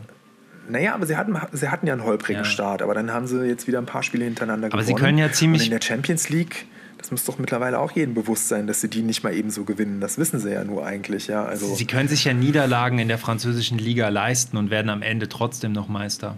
Aber natürlich so Spiele wie gegen Monaco, da haben sie 2-0 geführt, ne, gegen äh, Nico Kovacs Monaco und haben dann noch ja. 3-2 verloren, zwei Tore von äh, Kevin Volland. Zwei Tore von ja, So Spiele sind halt scheiße, ne? Das, äh, damit, das kommt halt nicht gut an in der Öffentlichkeit und bei den Fans. Wenn du eigentlich das Spiel dominierst, äh, Monaco ist dann einer der wenigen Rivalen, den, den sie haben in der Liga und dann noch so ein Spiel zu verlieren. Und sowas passiert immer wieder, ne? Dass sie dann auch gegen kleine Mannschaften Spiele aus der Hand geben und so, das kommt einfach nicht gut an. Das ist halt das, was, was Tuchel da national auf die Füße fällt und in der Champions League ist es halt auch relativ eng. Ähm, das war jetzt wichtig, dass sie das Spiel gewonnen haben, aber überzeugend war das natürlich auch nicht. Leipzig war die bessere Mannschaft. Ähm, wenn du siehst, wie viel Geld da in diesem Paris-Kader drin steckt, das hast du auf dem Platz nicht gesehen. Ja, ja, klar, klar. Trotzdem ist es eine starke, äh, ist es eine starke Gruppe. Du hast dann äh, mit Leipzig und Manchester United dann halt zwei super ambitionierte Mannschaften, die äh, auch durchaus Kohle in die Hand nehmen. Ja, also kannst du nicht erwarten, dass, äh, dass du da durchmarschierst. Ja, ja. Nee, das, und das ist äh, Tuchel, glaube ich, auch bewusst, ja. ja. Nur dem Umfeld dann offenbar nicht unbedingt. Ja, ich hoffe, dass äh, Leipzig das noch irgendwie schaffen wird, weil sportlich gesehen sind sie also sind sie eigentlich gut genug, finde ich, um da weiterzukommen. Es war ein Ausrutscher, Ey. das 5 zu 0 gegen Manchester. Sie sind, glaube ich, auch besser als Manchester im Grunde genommen. Das glaube ich nämlich ehrlich ja. gesagt auch. Und da bin ich sehr gespannt auf das Rückspiel, weil ich auch glaube, dass sie sich da revanchieren werden, weil dieses 5-0, das war ja ein, ein, irres Spiel. Das ist sehr viel gegen Leipzig gelaufen. Das hätten die ja nie so hoch verlieren ja. müssen. Und ähm, ich denke, ich traue es ihnen auch durchaus zu, dass sie das noch schaffen. Wäre ja, schon, wär ja schon abgefahren, wenn vier deutsche Clubs äh, mal wieder weiterkommen würden. Passiert ja jetzt auch nicht jedes Jahr. Ich, muss, ich will noch ganz kurz eine Sache zur Nationalmannschaft nachschieben, aber ganz kurz nur. Äh, ich fand es nur lustig, ja. das hat er in seinem Podcast mit, äh, mit seinem Bruder erzählt. Groß ist mit den Spaniern dann zurückgeflogen. nach dem Spiel, nach ja? dem Länderspiel. Echt? Er, ja. ist, er ist mit denen zurückgeflogen. Mit denen zurückgeflogen. Naja. ja. Mit den Siegern. Mit den Siegern, ja. da gab es nämlich auch noch ein Zitat zu, was ich jetzt natürlich wieder nicht finde. Nee, doch, hier habe ich es. Ähm, die Stimmung war mit Sicherheit dort besser. Natürlich bist du der einzige Hans Dampf da, der gerade 6-0 verloren hat. Toni Groß. Hans Wurst ja. wäre. Hans Wurst wäre das Richtige gewesen, nicht Hans Dampf, aber gut. Toni Groß über den Rückflug mit der spanischen Nationalmannschaft in seinem Podcast mit seinem Bruder. Geil. Ja. Ja, Nagelsmann hat äh, zum Spiel äh, gegen Paris auch gesagt, wir waren über 90 Minuten die bessere Mannschaft und der Elfmeter für Paris ist ein absoluter Witz. Gebe ich ihm recht. Ja, Paris, glaube ich, drei Torschüsse oder so. Ja, also ist eigentlich, darfst du, musst du nicht als Verlierer nach Hause fahren, aber gut. Wir, wir sind uns ja einig, die packen das trotzdem noch. Ja. Sieht ja wieder ganz gut aus dann für die, ähm, oder nach wie vor gut aus für die deutschen Mannschaften. Also auch dieser Spieltag war ja mal abgesehen von dem Leipzig-Spiel sehr erfolgreich. Gladbach wieder gewonnen, die Bayern haben es dann am Ende dann doch wieder recht souverän gepackt und äh, Dortmund war auch stark. Waren jetzt natürlich auch jetzt nicht die allerhärtesten Gegner, aber sieht gut aus eigentlich für die deutschen Mannschaften. Naja, Dortmund ist im Moment sehr souverän, weil gerade so Spiele gegen Brügge, das sind ja die Spiele, die musst du dann eben einfach souverän gewinnen, mhm. ja, die, und das haben sie ja gemacht, also die sind im Moment ziemlich stabil. Bin ich echt auch mal gespannt, wie das weitergeht. Zu Dortmund gerade auch ein Zitat, kannst du ja mal raten, wer das gesagt hat. Ich stehe um 6.45 Uhr auf, bin um 7 Uhr im Kraftraum, dann trainiere ich bis 9, dann penne ich mal eine halbe Stunde und gehe gegen 10 wieder runter zum Training und dann haben wir um 10.35 Uhr Training, dann Pause, Essen, um 15.30 Uhr nochmal Training und danach gehe ich wieder in den Kraftraum. Wer hat denn so eine Arbeitsmoral? Mats Hummels. Nee, nee, ein neuer Spieler. Ein ganz, ganz neuer, neuer Spieler? Neuer geht's nicht. Oh, äh, oh jetzt bin ich aber gerade, stehe ich voll auf dem äh, Schlauch. Sag mal. Ja. Echt? Krass, das ist der. Oh, das hätte ich nicht das gesagt. Das ist ja eine, eine Arbeitsmoral wie von einem Lewandowski im Prinzip, ne? Ja, ja, absolut. Ja. Aber von nichts kommt auch nichts. Ja. Ne? Ist auch wieder die Sache mit dem, mit dem Talent. Ne? Vielleicht müsste Maradona das dann äh, tatsächlich heute auch so ja, machen. Ja, da schließt sich der Kreis irgendwo wieder, ja. Ja. Ich habe nämlich hier gerade, habe ich nämlich hier einen Zettel reingeschoben bekommen. Da steht drauf, Abendessen, Ausrufezeichen, jetzt Ausrufezeichen, Zacko, Ausrufezeichen. Ja. Naja, wir, wir hatten Krass. ja das Wesentliche auch besprochen. ja. Wobei mich das jetzt, ja, ich hatte, es kommt jetzt echt hier unvermittelt. Aber, aber interessant. Aber immerhin, das, wurde, immerhin wurde dir jetzt nicht das Hä? Mikrofon aus der Hand geschlagen. aber dass das Mokoko ist, auf Mokoko hätte ich jetzt nicht getippt. Ja. Aber es ja, ist krass, was für eine professionelle Einstellung der schon hat. Ähm, das erklärt es vielleicht dann Absolut, auch so ein bisschen, ja. warum er mit 16 schon so ja. gut ist. Und ich, ich ja, nehme an, bei Haaland wird das auch nicht anders sein. Der ist bestimmt ähnlich diszipliniert. Aber gerade da ist es jetzt natürlich echt nochmal, ja, finde ich, kann man ganz gut an deine Frage vom Anfang anknüpfen, ob so ein Maradona dann heute noch, ja, also die die, mit der richtigen Einstellung wäre er wahrscheinlich immer noch einer der Besten. Aber es könnte auch genauso gut sein, dass er dann so ein Typ ist, der es dann eben nicht schafft, wie so viele es nicht schaffen, die total talentiert sind, aber am Ende nicht bereit sind, eben diesen Einsatz zu bringen, wie mit Mukoko, ja, diesen, ja, vielleicht wäre dann echt ein Maradona heute würde der dann einfach irgendwie so von der Bildfläche verschwinden, weil er es dann körperlich nicht packen würde, weil eben einfach die Disziplin fehlen würde. Spekulation, ja. aber ist, glaube ich, schon was dran. Er hat übrigens auch noch gesagt, ich lese, was die Medien schreiben, aber ich mache mir keinen Druck. Das ist ja dann noch der nächste Punkt. Ähm, das eine ist die Disziplin, das andere ist ja auch der öffentliche Druck, der auf so einem jungen Spieler dann äh, lastet. Ganz schön abgeklärt, ja. oder? Für einen 16 jährigen Ja, mega krass. Also, ja, finde ich auch. Weil das musst du erstmal schaffen, das nicht an dich ranzulassen. Weil eigentlich kannst du ja nur scheitern bei der Erwartungshaltung. Deswegen ist es ja umso besser, wenn du da so, so rangehst. Also wenn ja. er so cool im Kopf bleibt und sich nicht verletzt, dann wartet da eine ganz große Karriere auf ihn, glaube ich. Ja, ich bin mega gespannt, weil die Fallhöhe ist halt riesig, ja. Weil das wird schon so lange, wird über den Jungen so viel geschrieben und gesprochen. Kannst ja eigentlich nur scheitern. Aber ja, wenn er, wenn er so drauf ist und die gut mit ihm umgehen, also ja, die Voraussetzungen scheinen da zu sein. Ja. Gut. Ähm, ich glaube, wir hatten jetzt im ganzen Podcast nicht, äh, nicht gesagt, wie wir heißen und wer wir sind und was wir tun. Ja, das ähm, stimmt. Das habe ich auch ja. eben gedacht. Also das war die neueste Folge von Ballermänner, die Fußballphilosophen. Danke fürs Zuhören. Ja, ich denke, wir melden uns dann nächste Woche wieder. Jetzt ist ja die Länderspielpause vorbei. Ja, echt, auch wenn wir euch nicht begrüßt haben, äh, toll, dass ihr dabei wart. Hat, hat, uns, hat uns wieder sehr viel Spaß gemacht. Wir hoffen, dass es euch auch ein bisschen Spaß gemacht hat. Ja. Gut. Was gibt es zu essen? Das, das, weiß ich noch nicht mal. Das weiß ich noch nicht mal. Das hat, hat mir keiner gesagt. Ich lasse mich jetzt mal überraschen. Das reiche ich dann nächste ja. Woche nach. dann guten Appetit und ja, Dankeschön. Ein schönes Bundesliga-Wochenende. Mhm. Das wünsche ich dir auch. Und dann äh, nächste Woche wieder mit mehr Bundesliga. Die haben wir ja diese Woche jetzt ganz gut vermieden. Aber ja, ja das, das kommt ja, dann. Ja, wir sind halt mehr so der elitäre Podcast. das waren ja auch spannende Themen, finde ich. Okay. Na gut. Mach's gut, mein Lieber. Bis dann. Ciao. Bis dann. Tschüss.